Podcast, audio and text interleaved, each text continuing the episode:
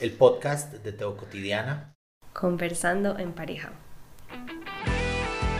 Existimos en un mundo caótico, lleno de odios, miedos y angustias.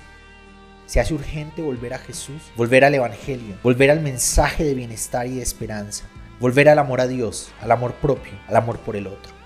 Teo Cotidiana.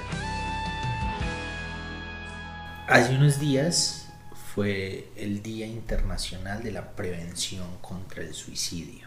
Y es un tema que sigue siendo bien tabú dentro de las esferas cristianas. A mí me parece muy bacano porque pues se está hablando un montón en muchas esferas.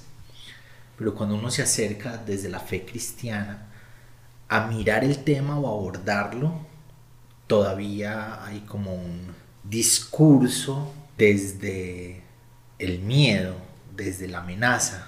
Si te suicidas te vas al infierno. Y uno, por alguna razón, ahí es... Las redes nos han restado humanidad.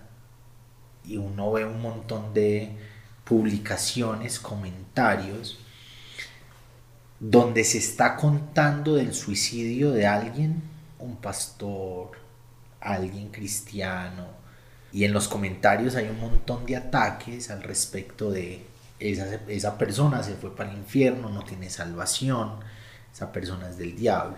Pero cada vez más nos vamos dando cuenta, va saliendo a la luz, que es un tema vigente, importante y que necesita ser abordado desde otros discursos. Hace unos días valientemente vimos eh, nos mostró Cristian Ramírez, un youtuber de aquí de Colombia, con la compañera, todo lo que ellos vivieron en torno a la idea del suicidio. Pareció un acercamiento bien humano, bien visceral, bien...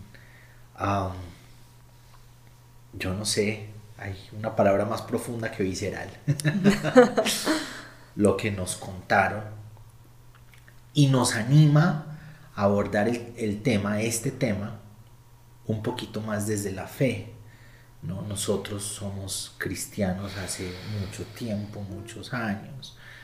Eh, yo crecí en casi que en cuna cristiana. Llegué al pentecostalismo, a una iglesia local pentecostal donde iban mis abuelos y mis tíos y toda mi familia, más o menos a los ocho años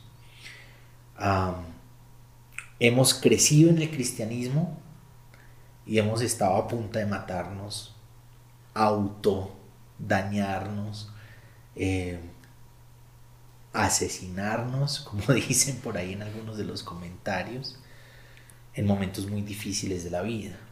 Y es de eso de lo que queremos hablar, doña Sara. Pues no sé si quiero hablar de eso, pero es necesario hablar de eso. Miremos primero la deshumanización o la falta de sensibilidad que uno encuentra en medio de los comentarios al respecto de tal persona se suicidó. Es complicado porque creo que nunca he hablado de esto. Oh.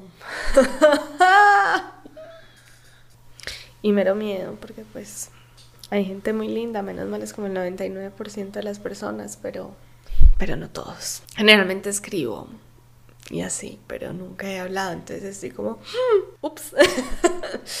no, pues esa deshumanización es como, no sé, no sé, yo creo que es algo muy general pensar que al cristianismo le falta mucha humanidad.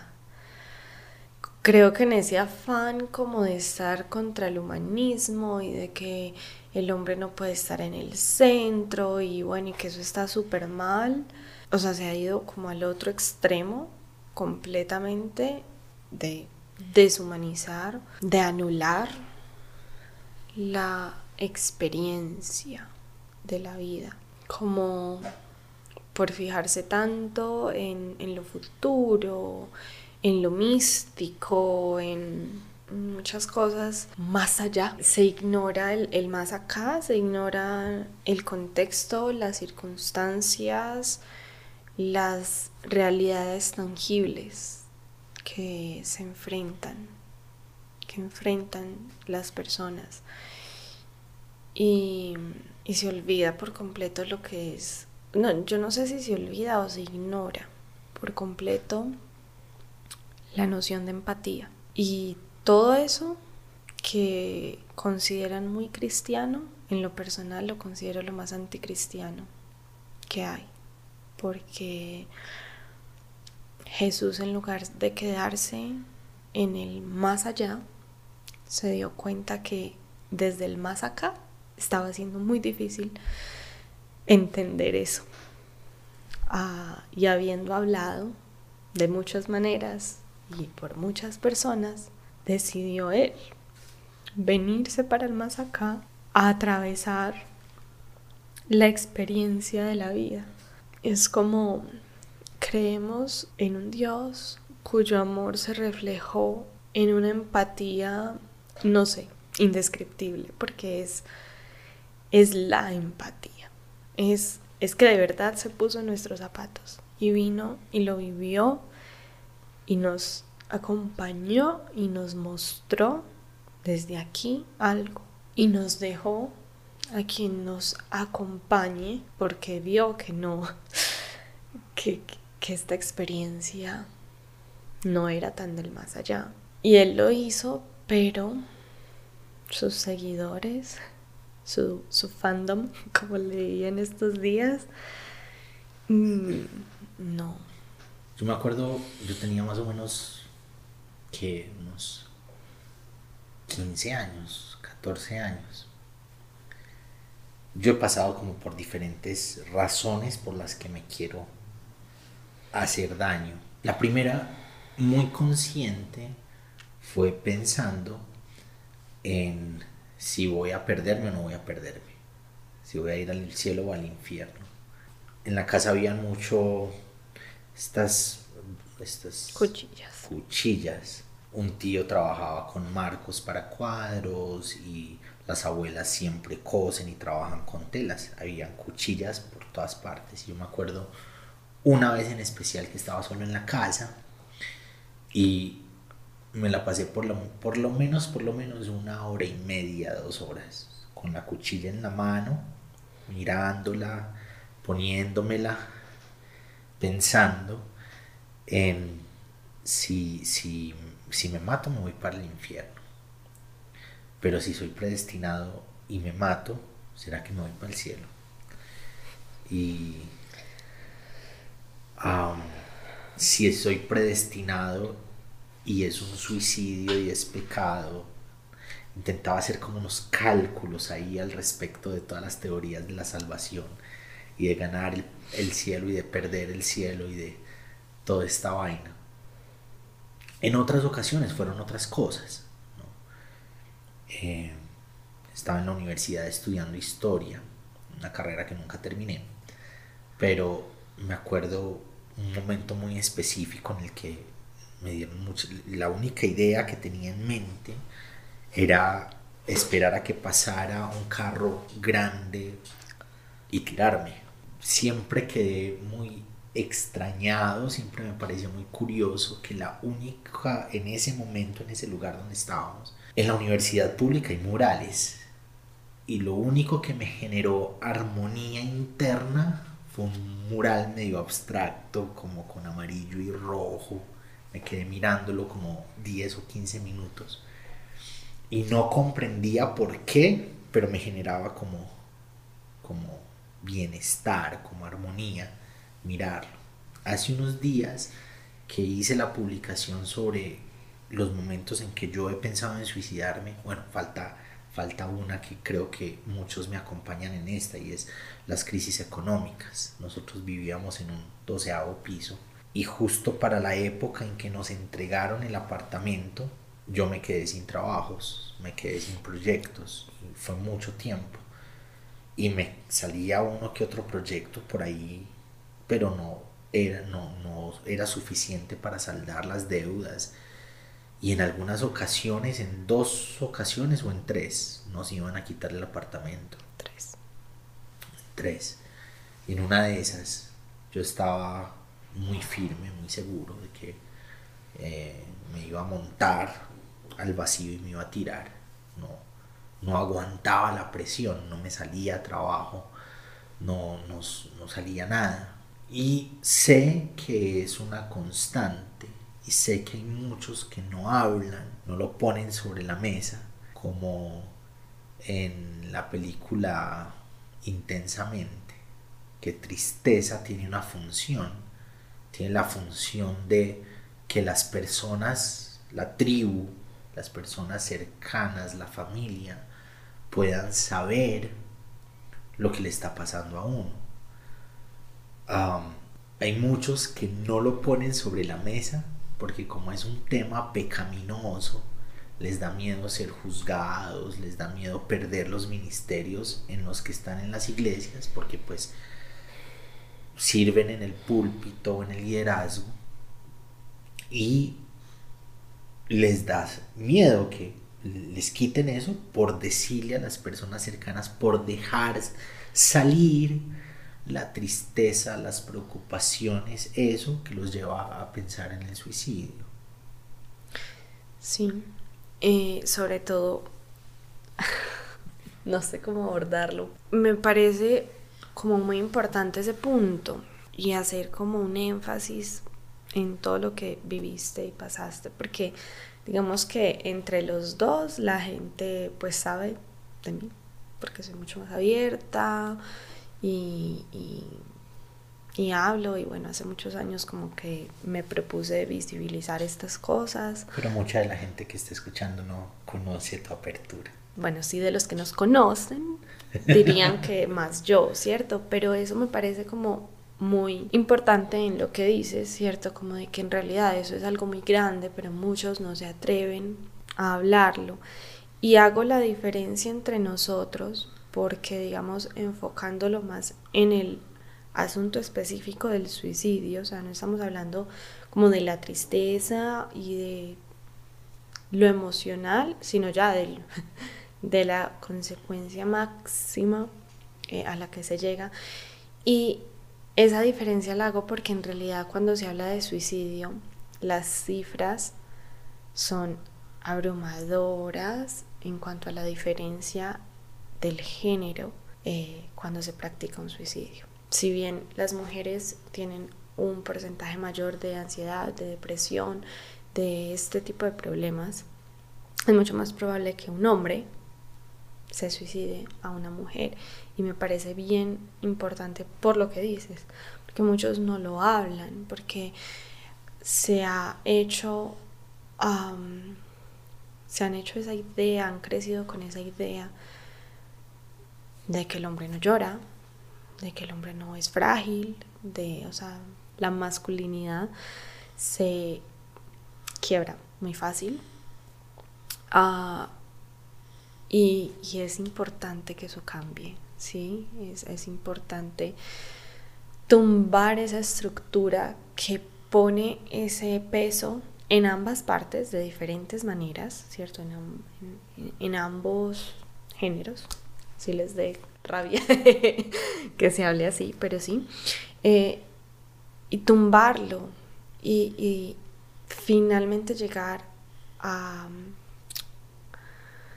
a entender que somos humanos, que no importa el género, todos somos vulnerables, frágiles, o sea, como esas esas imagencitas ahí tiernitas que tratar con cuidado porque contiene sueños y, contiene cosas, ¿cierto? O sea, todos, independientemente, pero muy importante, digamos, eh, eso que está haciendo Tom de, visibilizarlo, lo que ha hecho Christian, que es, es activista al respecto y es genial, porque es como, no, o sea, no sos menos hombre por una crisis económica y no sos menos hombre porque esa crisis económica te haga sentir que ya no puedes más y, y no sos menos hombre por abrirte al respecto y pedir ayuda y expresar cómo se siente.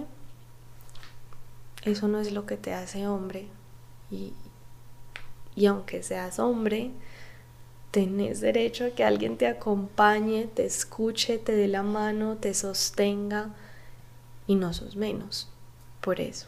Hace unos días vi una publicación, muchas personas como la moda del momento en las redes sociales. Entonces, bonito, no, no, creo que haya algo malo en eso.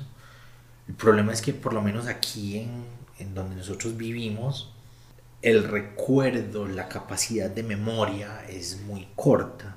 Entonces, son momentos, se, vuelven momentos específicos en los que movemos nuestras redes. Si hay alguien, cuenta conmigo. Si hay alguien que piensa, llámame. Si... Pero vi una publicación que me pareció muy interesante y lo que decía era como listo, bien. Muchas personas están haciendo esto, pero otra manera de prevenir es intencionalmente acercarnos a nuestros amigos, intencionalmente estar pendiente de, lo que les pasa, intencionalmente estar haciendo preguntas, buscando que se sepan acompañados. ¿Cómo se acompaña en medio del deseo del suicidio? O en medio de todo lo que... Porque el, ese momento, ese acto es algo muy específico, como lo decías ahora, lleno de todo un contexto que hay detrás, emocional, psicológico, social, cómo acompañar para realmente prevenir. Sí, yo diría que con empatía, pero pues la empatía, digamos, no sé, mm, qué difícil explicar la empatía, porque no es, no es tanto ponerse en los zapatos del otro. Alguna vez yo escribí por ahí en estos días, Facebook me lo recordó, que para entender realmente la experiencia del otro no bastaría con usar sus zapatos, porque tendríamos que tener también su pie. O sea, porque sus zapatos en mi pie no quedan iguales, por más que yo me ponga los suyos, ¿cierto? Entonces es como a retomar un poquito lo que se habló antes de la humanidad, o sea, de reconocer que no puedo entender completamente lo que esa persona está viviendo, pero estar allí, acompañar, sin exigencia, sin expectativa, es ponerse al servicio de algún modo. Y es un tema con muchas, con muchas variables y muchas cosas a analizar que me parece que, que Cristian y Mayra lo abordaron eh, hermoso, ¿cierto? Porque es también aclarar que obviamente hay límites, que porque estés acompañando a una persona deprimida, pues no es como que te pusiste de tapete. Y lo aclaro y los cito porque no estoy hablando de ponerse al servicio, es ponerse como tapete, como la persona que quiere matar, mejor me dijo hacer lo que sea y me dijo tratar como sea y me dijo lo que sea porque estoy al servicio, porque está sufriendo. No, no es tanto eso, obviamente uno tiene sus límites y están bien, lo que hay que enseñarle a otros también es precisamente muchas de las personas que están allí en ese hoyo no, no saben poner límites y han pasado tanto sus límites que están muy heridos y muy dañados. Y pues si uno los va a acompañar, uno lo debe hacer con sus límites, no es dejarse dañar, pero es ponerse al servicio en el sentido de yo no necesito que tú dejes de sentirte así, para quererte.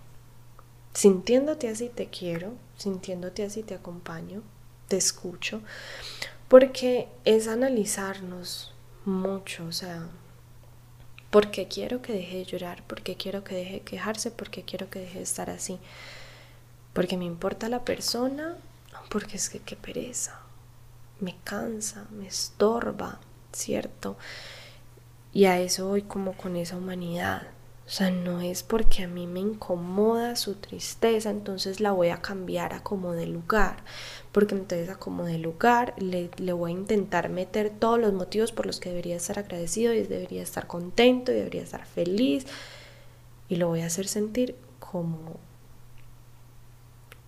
un bollo. lo voy a hacer sentir terriblemente mal. Como una mierda. Cuando pues él ya se está sintiendo así. Uno no elige sentirse así. El amor. Es que yo creo que en eso se reduce todo. En ser capaz de amar. a la persona que tenemos al frente, como sea que la tengamos al frente. No lo que queremos de cómo nos gustaría que fuera y que estuviera y, y todo.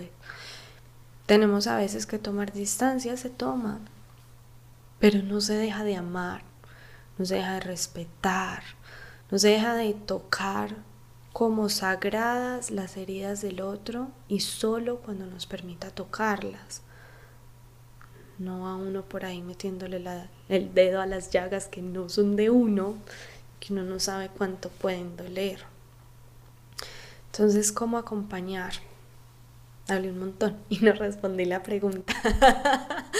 Amando a esa persona sin la expectativa de que tiene que ser otra, que tiene que ser distinta, sino que aunque estés así, aquí estoy y no necesito que cambies para estar. Mm, dándole voz, dando un, dando un lugar seguro. Las personas, y no sé por qué, no sé por qué realmente, pero al contar nuestra historia, al nombrar lo que nos pasa, al hacerlo tangible, exteriorizándolo, sanamos. Proporcionar un espacio seguro, sin juicio, sin expectativas, donde esa persona de verdad sepa que puede ser y que puede contar lo que le pasa sin que lo minimicen, sin que lo comparen con lo que le pasó al otro, nada de eso. En ese espacio y en ese momento solo importa él y lo que le está pasando. Informarse. Cada vez se trabaja más fuerte para visibilizar ese tipo de asuntos eh, y brindar herramientas para poder estar informados. Entonces, no, no hay excusas para seguir diciendo barbaridades no, no las hay. Pues, o sea, si se está viendo este eh, video, escuchando este podcast, pues tiene acceso a algo de información, entonces puede buscarlo si tiene una persona que está pasando por esto. si se tiene acceso para comentar barbaridades, tiene tres clics para dar. Y mirar qué, qué le respondo a una persona que está diciendo esto antes de responderle a la mansalva con cualquier cosa que se le ocurre y que puede hacer mucho daño porque, ay, no era mi intención, seguramente, pero es una persona que está nada de quebrarse. Entonces, no era tu intención, pero puff, no sabes el impacto que, que eso puede llegar a tener. Entonces, si es necesario recurrir también como a, a eso de de aunque yo no entiendo, aunque ni me visualizo en eso, a mí nunca me pasaría eso. Yo nunca estaría así, soy un ser súper de luz. Eh, si llegara a estar, ¿qué me gustaría recibir de otros? A veces nos toca recurrir a ese, a ese recurso propio. Como decía, no es que sea la misma experiencia, porque también no se trata de hacer a los demás lo que nos gustaría que hicieran con nosotros. Porque a mí me pueden gustar los abrazos. Entonces yo voy a abrazar. Pero puede que a esa persona los abrazos no le gusten. Entonces, ¿qué hay detrás de que a mí me den un abrazo? Pues que yo con el abrazo siento amor. Entonces, en realidad lo que me gustaría recibir es amor. Y le pregunto a la, a la persona tranquilamente uno puede preguntar, o sea, es como yo te quiero ayudar, no sé cómo hacerlo. Pero si vos me decís, ¿cómo te puedo hacer sentir el amor que yo te tengo? Voy a hacerlo. No tenemos que saberlo. Para eso existe el lenguaje y la comunicación, es saber usarlo. Que esa persona nos diga, nos deje saber cómo podemos estar para ella. Los cristianos están, quienes siguen a Jesús, independiente de la denominación cristiana a la que pertenezcan, están demasiado metidos en la idea de tener la verdad, de luchar por la verdad, de eh, ser fieles a la verdad. Mientras estabas hablando, pienso en Jesús, en Él dando lo que las personas necesitan, resolviendo o acompañando necesidades de acuerdo a la persona, no de acuerdo como una prediscurso que tenía organizado, sino que iba y vivía a las personas y de acuerdo a lo que, a lo que esas personas necesitaban, ahí actuaba y ocurría. Y se me viene a la cabeza el relato de la, de la mujer adúltera. La verdad es que hay que pedrearla. Todo el mundo sabe que esa es la verdad. Está en la escritura, está en la ley y precisamente vienen a confrontarlo con la verdad. Y a Jesús le importó más la persona, a Jesús le importó más la necesidad específica en ese contexto específico de esa persona específica. Si Jesús hubiera actuado de acuerdo a lo que en la convención era la verdad, pues hubiera cogido una roca y se la hubiera tirado porque la habían encontrado adulterando. Eso dice la ley. Pero entonces Jesús habla a la humanidad y una forma en que los confronta a esos que la habían llevado y que estaban dispuestos a apedrearla fue hablando a su humanidad. El que esté libre de pecado, que tire la primera piedra. Todos podemos estar allá. Todos podemos llegar allá. Porque somos humanidad. Eh, todos y todas podemos en algún momento llegar a eso que toda la vida dijimos, eso nunca lo vamos a vivir, eso nunca lo vamos a hacer, eso nunca lo vamos a siquiera considerar. El asunto es ser más humanos porque todos podríamos estar ahí, con todas las variables que eso represente. ¿no? Mi experiencia con quererme suicidar no es la misma experiencia de Sara en los momentos que se ha querido suicidar. Pero para todas esas experiencias existe la buena noticia del Evangelio. Y hay una cosa que es cierta y es que para muchos nosotros somos el único Jesús que alguna vez van a conocer. Seamos el Jesús que perdona, el Jesús que es misericordioso, el Jesús que se compadece, el Jesús que brinda compañía y que restablece la dignidad en vez de el fariseo que acusa y señala y que ah, muestra qué tan mala es la otra persona solo porque peca de una forma diferente a la que yo estoy pecando. Y eso que dices es como, me gusta porque yo hablaba de que aunque no nos imaginemos que nos puede pasar a nosotros, y es que Jesús apeló a la humanidad de los que iban a tirar las piedras, pero pues Jesús nunca iba a estar en esa posición. Entonces él hubiera podido tirar la piedra. Y él no la tiró. Entonces, estamos mega convencidos, pues no somos Jesús. Nunca vamos a llegar a ese punto.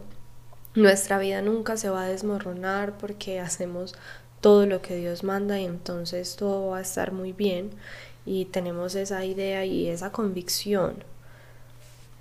Súper, sea como Jesús. Pues Jesús, aunque no iba a estar en esa posición, aunque no iba a cometer el mismo pecado de la de la adúltera. No por eso su elección fue cumplir la ley, aunque él la cumplía. Hay muchos temas que tenemos que madurar como cristianos, como iglesia. Hay muchos temas que tenemos que sacarlos de la casilla de pecado, no pecado, infierno, cielo. Creo que nos hemos metido demasiado, todo lo miramos a la luz de pecado, no pecado, infierno, cielo. Hay muchos lentes por ponerse para leer la Biblia. Me acuerdo que hace unos días cuando escribía más, o sea, cuando recién me propuse visibilizar todo esto y empecé a escribir como al respecto y ponía como pues si si hoy se escribiera Lamentaciones, si hoy se escribiera Eclesiastés, pues les estaríamos diciendo que son unos tóxicos, que dañan el ambiente, que están buscando atención, que, les pasa, que es de energía y que están pensando muy negativamente. Pero eso está en las Biblias que súper defendemos y que allí nos parece muy sagrado.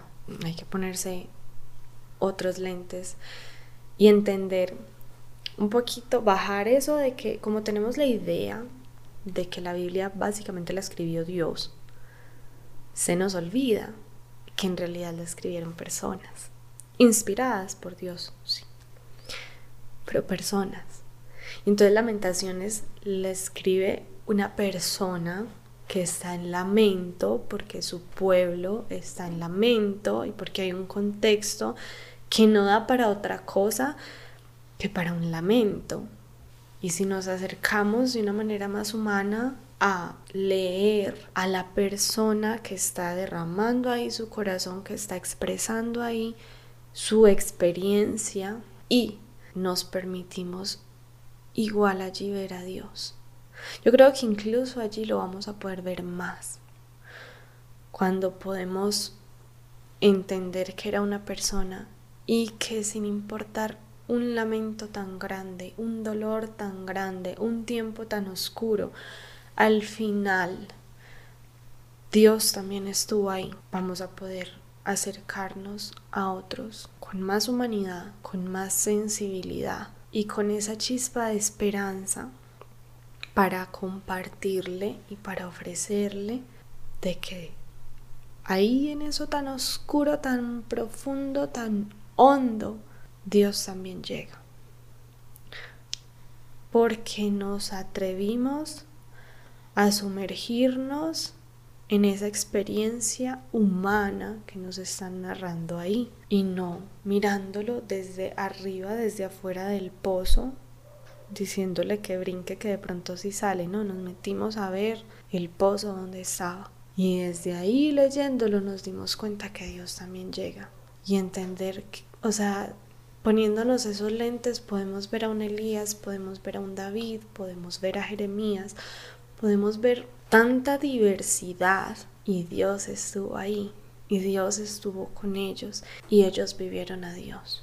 Tanto como el que fuera fuerte y el que fuera súper estable. Es que no se me ocurre ni siquiera alguno porque en, todos hay, o sea, si vemos a alguien triste, vemos a otros que son impulsivos y coléricos y de distintas maneras, pero es eso, es permitirnos ver humanidad en ese libro tan precioso porque la gente cree que porque uno no enloquece en la defensa de la Biblia escrita por Dios, uno no la ama. Y no es cierto. Porque yo la amo. Y la amo porque ha sido el refugio de saber que el dolor nos ha acompañado desde tiempos inmemorables y Dios ha estado en cada experiencia, en cada cultura, en cada cambio, en todo lo diferente que podemos vivir alrededor del mundo, alrededor de nuestras distintas realidades económicas, sociales, culturales. Dios ha estado y ha llegado a, a salvar. Gracias por acompañarnos hoy en el podcast de Todo Cotidiana. Te espero para que reflexionemos juntos en el nuevo episodio.